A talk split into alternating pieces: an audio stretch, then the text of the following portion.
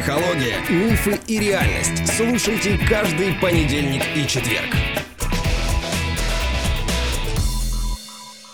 Добрый день, дорогие друзья. Привет, любимый. Привет, любимая. Привет, наши любимые слушатели. Что сегодня мы обсуждаем? Мы сегодня начнем с того, что мы исправим свою ошибку, которую, увлекаясь работой, мы с тобой постоянно совершаем.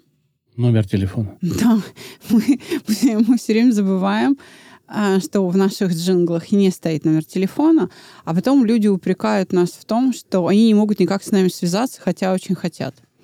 Так что я исправляю эту ошибку и говорю, что можно нам написать в WhatsApp или Telegram, отправить смс или позвонить по номеру в России 8 968 990 08 80 и попасть и на бесплатную консультацию, и на наши курсы, и просто с нами пообщаться. Либо в нашей группе в ВК, либо с нашего сайта отправить сообщение. Там есть инструменты для этого. Но чаще всего мы, конечно, в Телеграме сейчас находимся, так что, наверное, лучше, если вы к нам заглянете в Телеграм.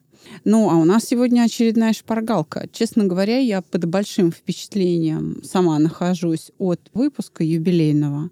Вы, можно сказать, мне такой сюрприз сделали, очень меня растрогали. Алексею спасибо огромное э, за добрые слова, и я постараюсь оправдать э, возложенные на меня э, как бы ожидания и доверие и постараюсь вас не подводить. Хотя, конечно, ну, я живой человек, и у меня тоже что-то не получается, но если люди не видят моих ошибок или как бы прощают их мне, спасибо им за это большое. Отлично. Как начнем наше обсуждение? Ты меня будешь экзаменовать, как всегда? Но я не экзаменую. Это же маевтика. Это, наоборот, помощь в добыче знаний. Да? Но я сижу на экзамене, напрягаюсь. Понимаешь? Да, вот это напряжение, вот эти усилия, они очень важны для того, чтобы это стало опытом организма. Тогда тебе не надо ничего зазубривать, заучивать. Ты это как бы знаешь изнутри. Да? Ты вот это чувствуешь, как люди говорят. Вот я так чувствую. И это должно стать твоим естественным состоянием. Мы всегда начинаем с прохождения пройденного.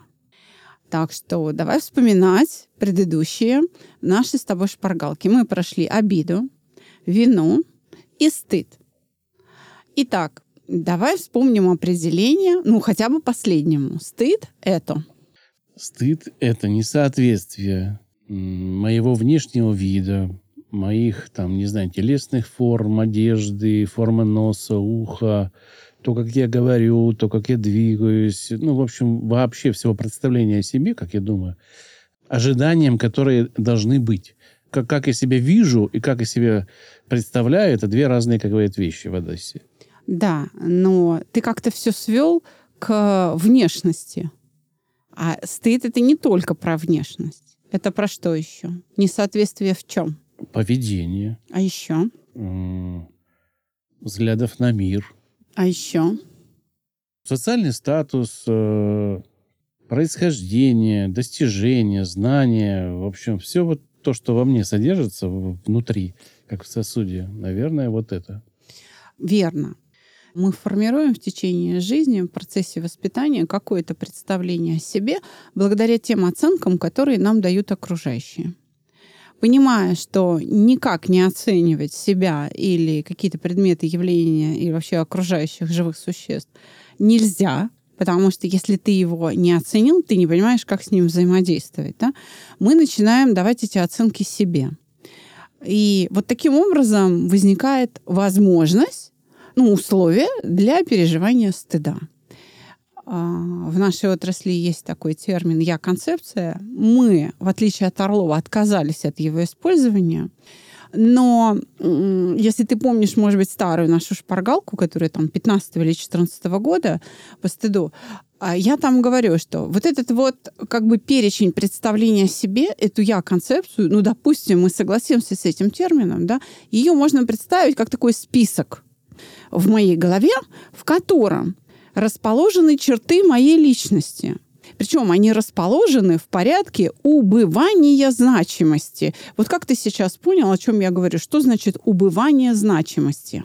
Ну, наверное, значимости для конкретного человека. Ну, это- для меня лично это же Да. список э, мне о себе, да, да, поэтому Ну, поэтому для кого-то это первое, на первом месте будет стоять, как он говорит, допустим, на- у другого на первом месте, как он выглядит, у третьего там как... То есть первым номером списка встает какая черта? Первое это та, которая важна для меня. Ну, то есть самое значимое. Самая значимая, она у всех разная, я так думаю. Конечно. Ну, мне так кажется, да, да? кому-то важно быть, вот самое главное быть красивым, кому-то Да. самое главное быть богатым, кому-то самое главное быть там принадлежащим какому-то конкретному этносу или там какому-то сословию, да, Ну, быть мужиком или быть женщиной, не да, знаю. даже вот гендерный гендерное, какой-то, да, статус, гендерная какая-то история может быть. Самое главное, что я там мужик или там кто-то еще. А дальше эта значимость будет уменьшаться. И вот, собственно, это и есть мое представление о себе. При этом скажи, пожалуйста, в каком случае стыд будет сильнее? Ну, чем Если- выше стоит на... Да. В, в очереди к, выше, к вершине, Чем к началу э, списка да, тем, ближе, Тем, тем стыд сильнее. да, тем стыд сильнее. Совершенно верно. Потому что это значимое для меня, ведь Да. это важно. Если кто-то не оценил мой новый пиджак, да все сгорят в аду. Что? Да, если для меня самое главное быть модным, Да. то тогда да. Тогда это будет э, очень прям стыдно. И, им еще это будет еще обидно, что я не в том пиджаке явился, а еще кто-то не оценил. Это а, вот так будет выглядеть. Хорошо, тогда нам нужно все-таки вспомнить определение еще и вины, и обиды.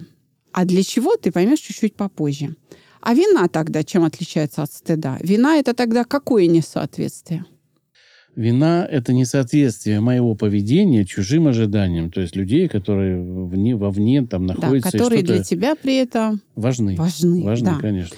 И Вот. там тоже иерархия по значимости. Чем Да, да, меньше для меня человек важен, тем меньше я испытываю вину, наверное. Да, совершенно верно. А обида это какое несоответствие?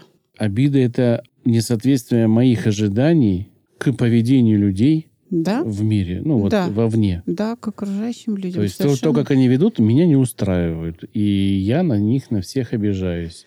Не так ходят, не так дышат, не так смотрят, не так пукают, не так... В общем, не так живут. Надо их научить, как жить.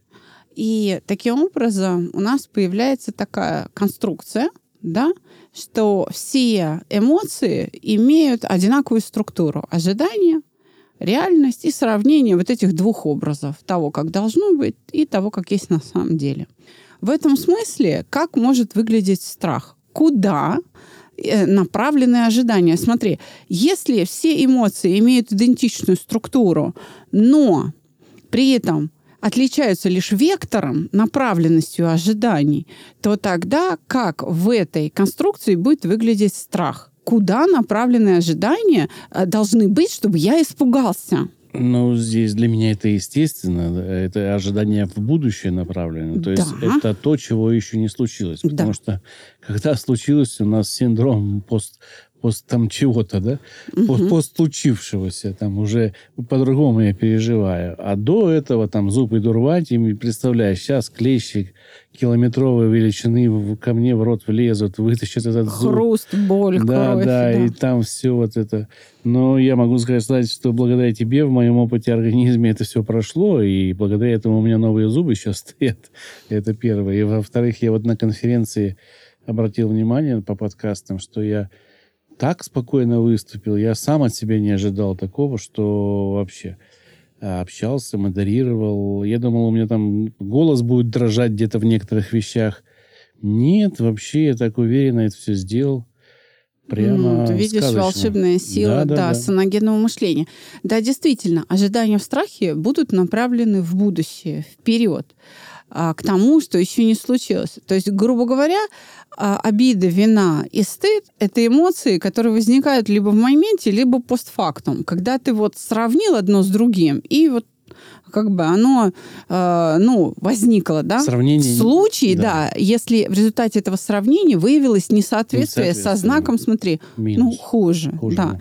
Единственное только в стыде может быть и со знаком лучше, потому что, ну, как бы это не для тебя, тебе кажется, что тебе врут, ну, ты не можешь быть таким, да. Вот. Это когда мы имеем дело с заниженной самооценкой. В страхе действительно ожидания направлены в будущее. Это еще ничего не произошло. Вот. Но ведь смотри, в будущее у нас направлены разные ожидания. Мы же можем что-то с трепетом ждать, причем с восторгом, и это ожидание будет приятным. Давай тогда определимся. Страх – это какие ожидания? Каких переживаний?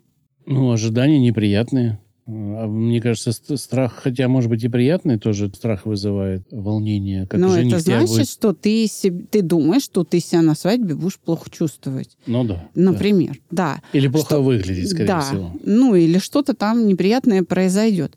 То есть, смотри, мы ожидаем каких-то не столько событий, сколько чувств. То есть нас на самом деле страшит не то, что будет происходить.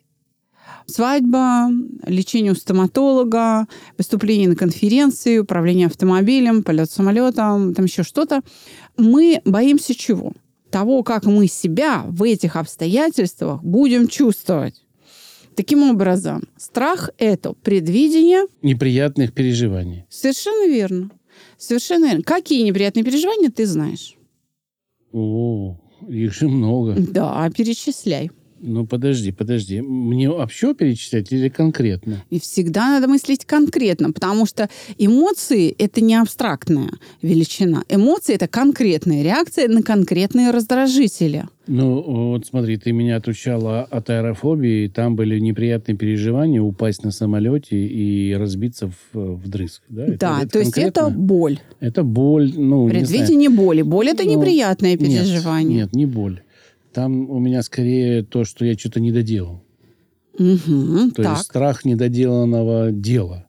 Вот у меня какая. так. Что это прорвет что-то, и вы, как семья, вынуждены будете это там разгребать после Мгм. меня. А когда семья будет это разгребать, как, как ты себя будешь чувствовать? Какое ну, у тебя стыд, будет чувство? конечно, потому что я А не еще? справился. Ну, Чувство вины. Что на нас Да, такая нагрузка. конечно, Да, да. то есть для тебя аэрофобия представляла собой фобический невроз вины. Да. Окей. Ну, у всех же будет, э, кто-то именно да. боится, да, что будет пожар или удушье, или там вот это вот в момент столкновения с землей, именно ощущение боли. Но именно предвидение боли образует дентофобию, когда человек боится лечить зубы. Это да? тоже у меня было. Какие еще? То есть смотри, вот мы уже нашли э, в качестве неприятных переживаний неприятные переживания, относящиеся как бы к разным классам переживаний. Смотри, вина или стыд перед семьей за свою погибель – это такие неприятные социальные состояния, верно? А вот, скажем, боль – это неприятное такое биологическое состояние. И таким образом, что мы видим? Что страхи э, можно разделить на две большие группы. Одна группа сейчас в науке называется социофобиями, но это термин, который на самом деле только больше путает и никак не проясняет, что это такое, да? Это вот как раз страх стыда. Он возникает, например, в ситуации публичных выступлений, когда есть ситуация оценивания, в сексуальной ситуации, да, например. Ну, то вот то, будет что- ситуация оценивания в сексуальный момент. И, ну, мне может быть там, да, неприятно, потому что оценка будет какая-то отрицательная. Я там не проявлю какое-то свое качество и, соответственно, попаду в ситуацию стыда. Или страх вины. Вот он когда возникает? В какой момент? Когда надо взять на себя Ответственность. да, а я боюсь с этой ответственностью, Не справиться. потому что я не знаю, что делать с чувством вины. Я перед ним беспомощный, да?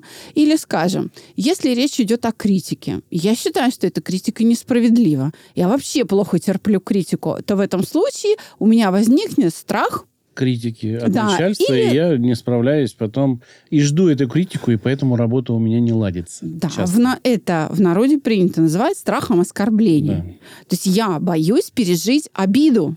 Я боюсь пережить обиду. По этому поводу очень много ситуаций, э, очень много анекдотов про тещу, что вот сейчас приедет, сейчас вот это опять начнется. Но это же не только про тещу, правда? Я боюсь идти там на доклад к начальству. Или я с кем-то не хочу разговаривать, потому что меня сейчас опять начнут критиковать, а я обидчивый человек, я это не выношу. И вторая группа ситуаций, где мы действительно сталкиваемся с опасностью.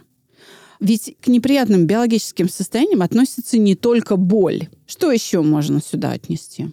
Удушье, не знаю, там голод, э, холод, ты замерзаешь, да, усталость, Правильно. у тебя Да. ноги отваливаются, а пути там конца не видно. Мгм. А, что еще может быть? Онемение какое-нибудь, э, Да, ослепление. да, когда глухо, слеп, Ну, да. то, что все касается твоего тела, когда какая-то часть не работает нормально, грубо говоря, если это, ну, так, выключается у тебя что-то Совершенно верно. внутри И- да, или, или, снаружи. или обморок, боязнь потерять сознание. Да, почему? Потому что в этот момент ты оказываешься в опасности. Мгм.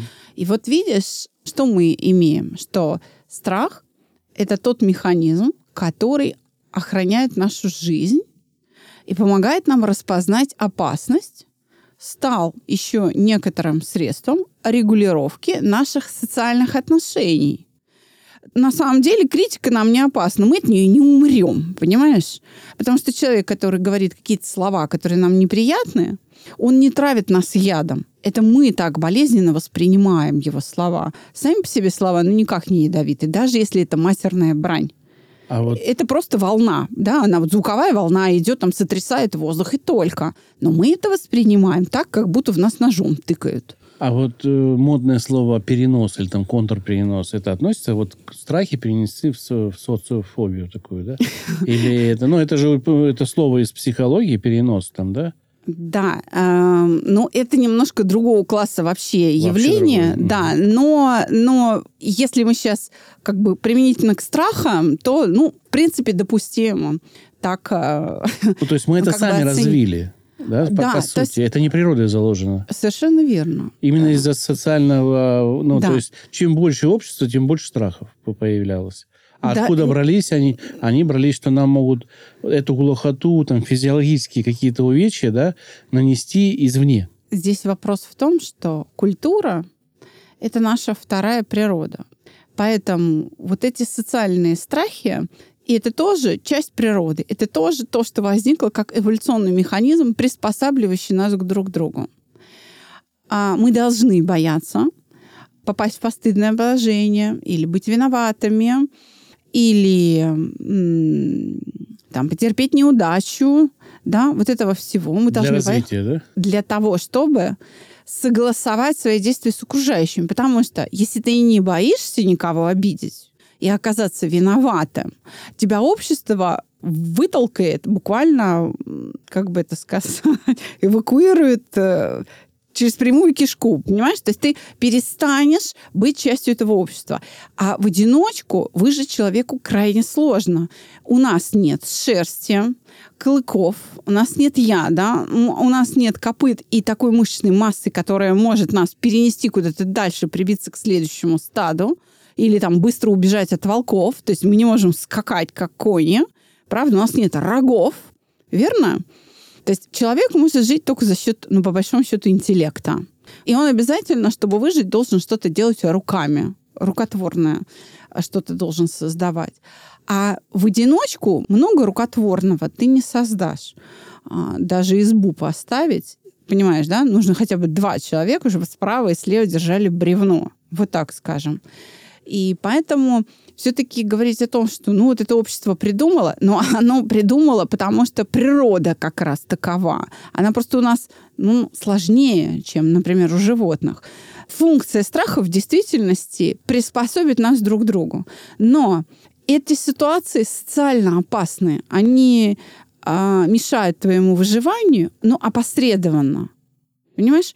Если, конечно, не брать какие-то маргинальные истории, ты человека обидел, а он на уровне там, обезьяны в своем развитии, потому что какой-то разложившийся алкоголик, он тебя за эту обиду, не знаю, там, ножом пырнул. Да, ну, собственно, ты обидел, он тебя убил. Ну, наверное, вот так вот, да, это возможно. Но все-таки, когда человек находится, и все общество находится на достаточно высокой уже стадии развития, то э, критика или ответственность или публичные выступления не являются опасными. В тебя камнями не кинут. Тебя не затопчут. Ну, не будут аплодировать. Ну, там посмеются над тобой. Но это не смертельно. Правда? Вот алкоголь употреблять, например, смертельно опасно. А там, ну, если над тобой кто-то посмеялся, ну, ничего страшного. Потому что в организм твой никакого яда не попадает. И таким образом получается, что социальные страхи, они хуже осознаются, и с ними непонятно, что делать. И это составляет большую проблему, чем вот какие-то биологические страхи, связанные с предвидением неприятных биологических состояний. Поэтому вот эта группа страхов, она решается через вот наше то самое итерационное угошение. У меня вопрос к тебе такой возник, может быть, странный, извини, конечно, но я люблю странные вопросы. А вот смотри, ситуация, если человек боится выступать до такой степени, что ему легче выйти в окно с девятого этажа. И вот он предпочитает выйти в физическую боль э, вот той соци- социальному страху выступления. А, это же ненормально, по идее, да? Да, это как раз говорит о том, что горе от ума. То есть настолько интеллект оказался вовлечен, что э, уже захватил весь ум человека, да, и сознание настолько сужено, что сосредоточено только на этой жизненной задаче, на одной единственной. Вот. Это значит, что человек беззащитен. Я просто смотрю сейчас новости, и там за последние две недели уже четвертый случай девочки э, выходят в окно из-за того, что у них двойки, и они боятся говорить родителям. Это говорит э, не о том, что вот уже четвертый случай. Это говорит о том, что пресса вдруг зачем-то начала об этом писать. Угу. На самом деле, увы и ах, Россия в этой вот статистике детских суицидов занимает одно из там, там второе или третье место в мире. То есть одно из очень высоких мест в мире. И именно поэтому мы, собственно говоря, и проводим наши курсы и тренинги, чтобы родители, понимая свои чувства, видели, что происходит с их детьми, чтобы для них это не было загадкой. Ой, что это, как-то вот так вот получилось. Ну, как получилось? Это же результат твоего воспитания. Значит, вот те управляющие воздействия, которые ты на ребенка оказываешь, они имеют вот этот эффект. Ну, то есть, э, Соответственно, да, чтобы убрать вот эту слепоту, что ли. То есть открываете вы глаза родителям, и, в принципе, даже и детям можете открыть глаза и на себя, и на родителей. Да? Ну, что мы и делаем, собственно, от тренинга к тренингу. Кстати, 4 ноября ближайший идет, записывайтесь. Все контакты у нас есть. Или по телефону 8 968 990 08 80. Звоните, пишите в любой мессенджер. Так вот, что я хочу сказать, что если речь идет о страхах которые связаны с предвидением неприятных биологических состояний, то нужна специальная процедура, либо опыт, вот как-то так тебе повезет и с тобой сложится, что а это оказывается и не опасно. И тогда ты изменишь свои отношения, то есть сигнальное значение этих обстоятельств поменяется, а они из опасных станут нейтральными или даже ты будешь получать от этого удовольствие. А вот социо да, фобии, хотя это вообще разные страхи, совершенно разные страхи, они подлежат осмыслению методом саногенного мышления, и мы с тобой можем двигаться дальше. Мне кажется, нам пора иногда, пускать уже новостное, там, что в психологии делается в мире, ну, то есть вообще на земном шаре, какие э, новости из этого мира есть. Я думаю, будет людям интересно поузнавать, как люди между собой иногда грызутся, и одна школа нападает на другую, потому что она считает, что у одной эффект, а другая говорит, у другой эффект, а люди говорят, а у вас эффекта нет у обоих. И, в общем, это ну, достаточно смешно. И, кстати, про аэрофобию недавно прочитал такой уникальный случай, что одна компания объявила какой-то конкурс, и если ты там пролетишь ну, определенное количество миль, то тебе дают пожизненный билет в любую сторону, куда хочешь. И вот человек вы, вы, выиграл этот билет и уже 48 лет летает на этой... Э, он замучил, короче, эту компанию. Он практически живет в самолете. Вот мне интересно, у него есть аэрофобия? Потому что он из самолета в самолет. Он там два часа город посмотрел какой-то, прилетел, и дальше полетел на этой же, в этой же фирме. Может это... быть, у него как раз фобия перестать летать. Вот. Может, он боится приземлиться. Да, наверное. Поэтому да. не выходит из самолета. Ну, вот интересный случай такой, что-то вспомнилось мне интересно. Ну, это хорошая реклама для этой же авиакомпании, хотя он ему поднадоел. А мы прощаемся с вами. Всего вам доброго. До свидания. До свидания.